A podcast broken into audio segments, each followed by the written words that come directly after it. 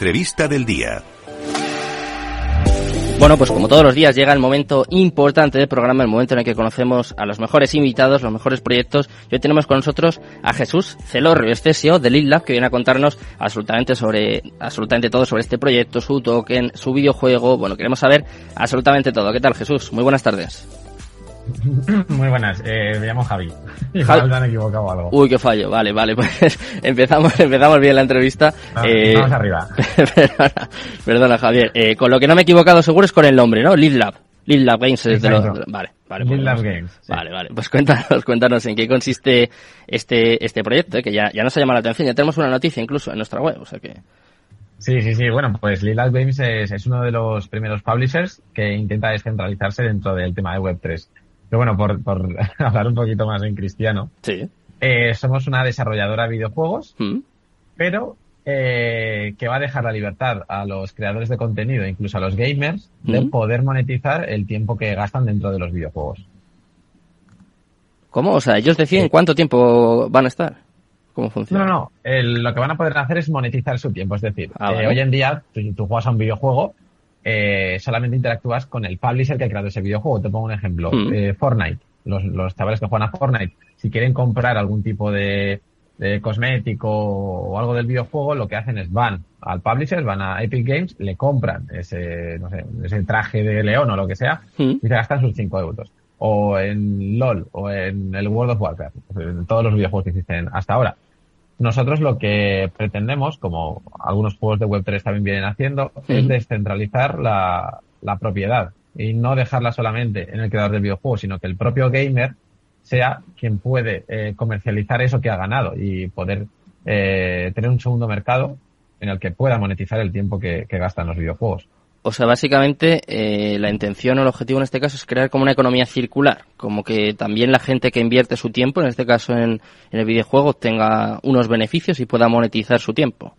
¿Más o menos? ¿Puede ser el Exacto, objetivo? Exacto. En este caso tenemos un, un token de gobernanza, el token lead, ¿Mm? que además es el, el token de utilidad.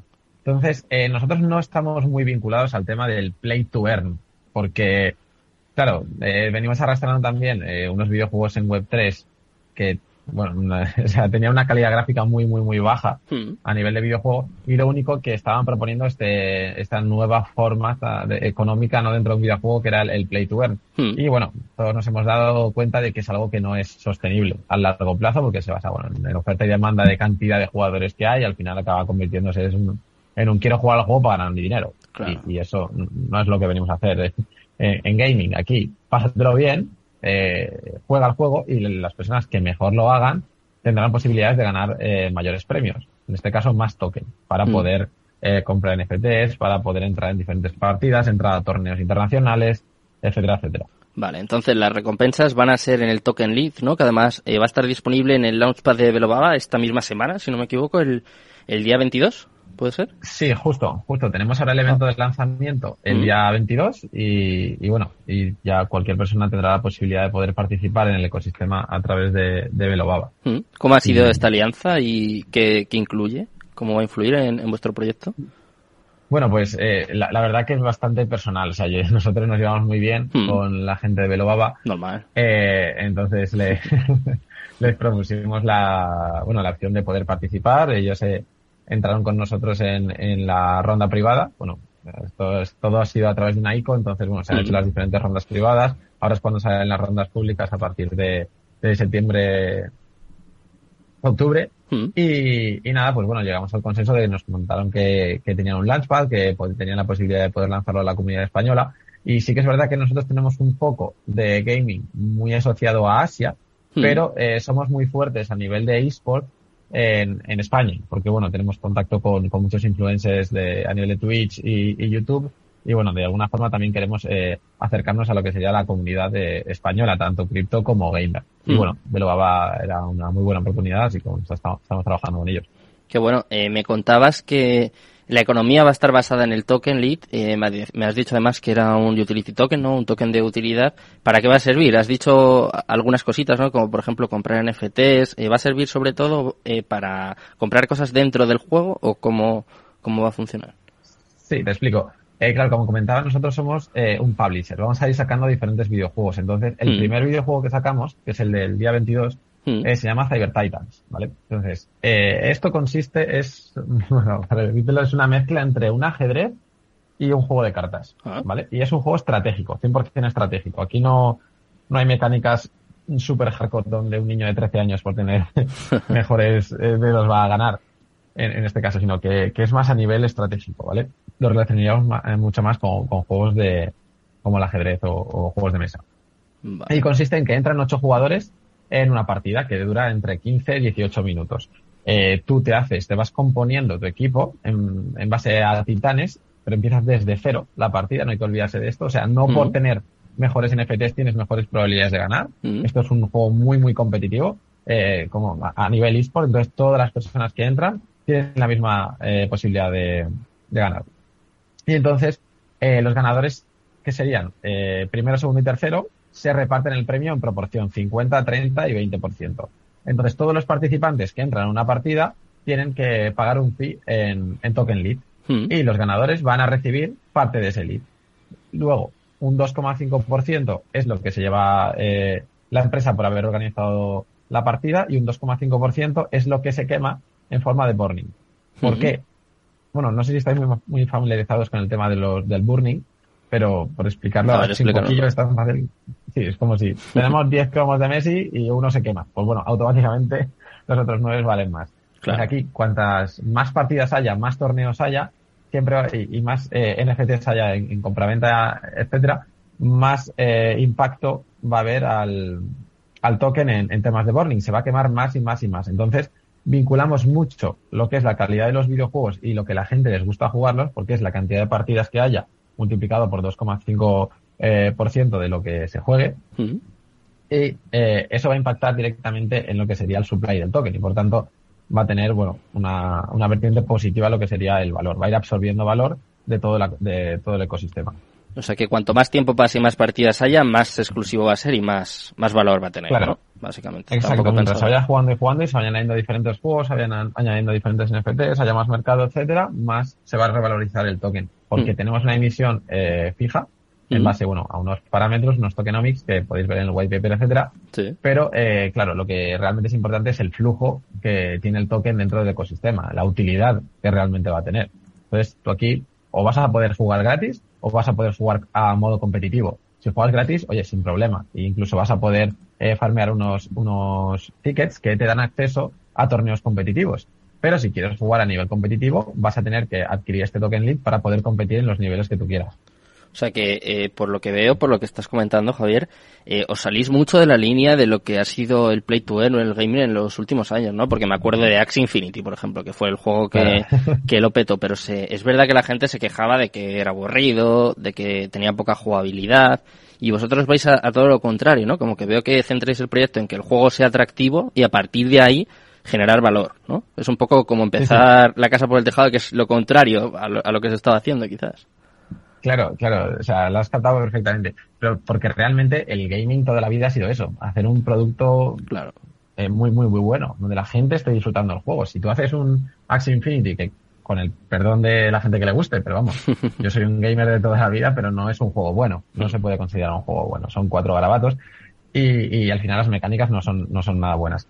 ¿Qué pasa? Que la gente estaba entrando a ese videojuego por la posibilidad de poder ganar dinero, creaban becas, eh, bueno, existía una economía que no voy a decir el nombre, pero, Sí, está pero claro. vamos a decir que Empieza que por P, muy, muy lícita, exacto. Entonces, aquí lo que planteamos es eh, una economía de suma cero, donde todos los que entran a una partida se va a salir con el mismo, la misma cantidad de, de token circulante, pero a todo ello se le aplica un 2,5% de burning. Y Ujú. eso se traduce en que cada vez que se juega, siempre hay menos supply. Ya sea que se lo lleve una persona o se lo lleva otro gamer, no pasa nada, siempre en general va a haber eh, menos y menos y menos supply. Entonces, aquí estamos tarjeteando dos tipos de, de- de personas, de holders. Los gamers, por un lado, que quieren jugar al videojuego y quieren entrar en competitivo, eh, montar su guild, montar su equipo de esports, etcétera, etcétera. Incluso los creadores de contenido que van a poder crear clubs para poder monetizar todas sus comunidades a través de, oye, pues crear torneos, sus- eh, crear sus propios NFTs y aplicarlos. Incluso van a poder introducir sus propias eh, sus propios tokens para que sean esos tokens los que se jueguen en vez del token lead, no va a haber ningún problema. Mm. Y después tenemos a la parte de, de inversión, donde son personas que están invirtiendo en un token que se traduce en invertir en el mercado cripto, esports y gaming. Y que además cada vez eh, se está reduciendo en, en supply debido a los tokenomics que tiene. Mm. He visto que va a salir la primera versión el 30 de septiembre, puede ser, lo vais a lanzar en Elixir, que bueno, es una plataforma de Web3 Gaming. Eh, es la primera versión, cuéntame eh, cómo va a ser este proceso y también me decías antes que vais a desarrollar más videojuegos, no sé si me puedes ir dando algunas claves, algunas pildoritas de, de lo que va a ser el Pues proyecto. En principio va a ser el 30 de septiembre, pero Mm. lo hemos adelantado y sale el día 22. ya ah, sale igual que el lanzamiento en el Launchpad, al mismo tiempo. Sí, sí, exacto. O sea, Mm. nosotros no queríamos, o sea, no queremos porque tenemos el alfa el 22 de septiembre Mm. y la beta el 30 de octubre, que es cuando tenemos el TGE, cuando se emite públicamente el token. No queríamos que la gente tuviese un token que no se pueda utilizar. Claro. O sea, eso es eh, humo, que, que también estamos muy acostumbrados a esto, ¿no? Hmm. A lo vender humo. Y cuando comentabas las noticias antes, ¿por qué Ethereum baja? Pues por el humo. Es decir, el, el buy de, el sell de news, ¿no? Que viene Sí. el merch, vende tu Ethereum una semana antes. Se crea el FOMO. Claro. Eh, y aquí no queremos eso. Entonces, eh, la gente que tenga su token va a poder entrar al videojuego, va a poder probarlo, va a poder entrar a diferentes partidas, y etcétera, etcétera. Mm. Luego irán viniendo nuevas implementaciones y en enero es cuando tenemos la, la versión final. Y sobre los nuevos videojuegos no puedo contarte, porque la verdad Mm. es que estamos súper focus en, en Cyber Titans. Eh, de Mm. hecho, de toda la capitalización que ha tenido la empresa hasta ahora, que es mm, casi más, o sea, más de 2 millones de, de, de dólares, Mm. pero estamos en 2,2. Eh, el 95% te diría ha ido dedicado al videojuego. O sea, a que se haga videojuego, lo estamos creando todo in-house. Tenemos a 30 personas trabajando en todo esto, todo modelados, animaciones, back, eh, el tema del desarrollo de, de la blockchain, todo, todo, todo, lo tenemos nosotros. Y, y bueno, o sea, temas de marketing y, y- y demás no estamos eh, muy enfocados en ellos porque, Claro. lo repito, queremos hacer un buen juego.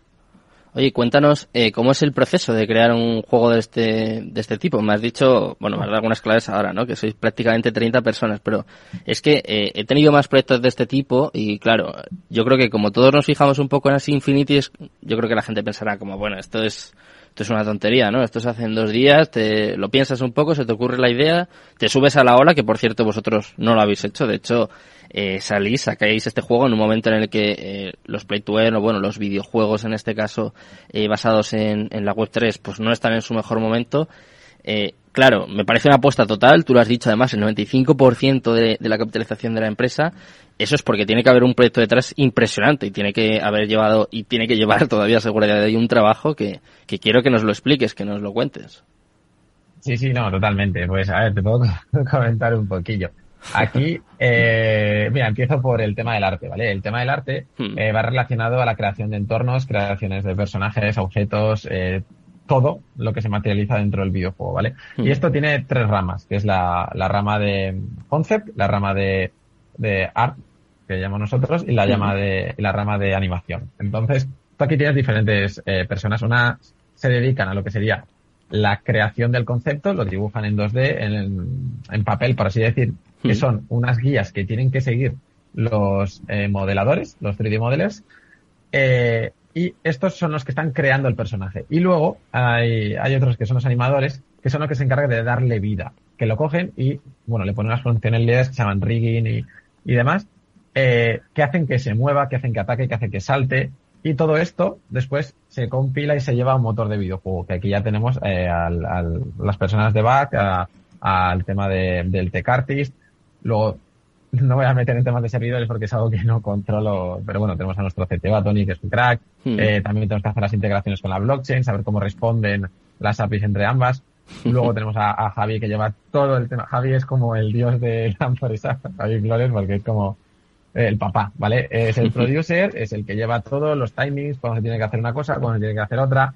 Y, y bueno, y luego a nivel de implementación tecnológica, eso sí que nos hemos encargado nosotros más, Hmm. de implementación de tecnología, perdón, de implementación blockchain, a la hora de, pues de configurar el white paper, que nos ayuda mucho Ana, en las partes, también tenemos, tenemos un equipo fuerte de diseño, pero eh, lo que es pensar toda la matemática que hay detrás de la creación de los tokens, qué emisión tienes que darle para, a qué categorías tienes que enfocar el token, cómo se va a desbloquear este token en el tiempo, cómo funciona dentro, etcétera, etcétera, pues sí que lo hemos hecho nosotros personalmente. ¿Cuánto tiempo? ¿Cuánto tiempo, Javier? pues llevamos casi un año, eh, casi un año en esto, pero porque somos una startup y, hmm. y tenemos tres, tres, entre dos y tres líneas de creación que, bueno, esto nos ahorra muchísimo tiempo, pero bueno, un videojuego que te puede llevar mucho, mucho tiempo. estamos hablando de un año y haciendo el alfa. Entonces, el juego completo yo creo que nos llevará un año y dos, tres meses, hmm. hasta enero más o menos, sí. Eh, pero ya te digo, hasta el Axie Infinity cuesta. O sea, que luego se ve y dices, vale, son peces de colorcitos que se dan cabezazos, pero, ojo. integrar todo eso que funcione, que no tenga bugs, complicado, complicado.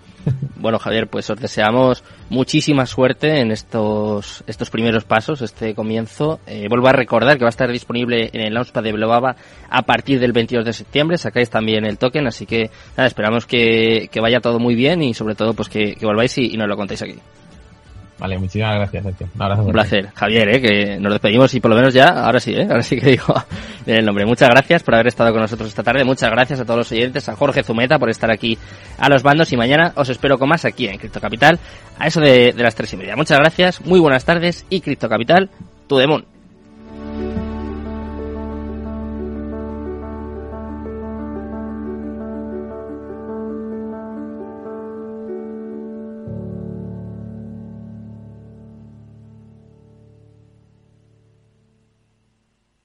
Bybit ha patrocinado Cripto Capital. Lleva tu trading al siguiente nivel.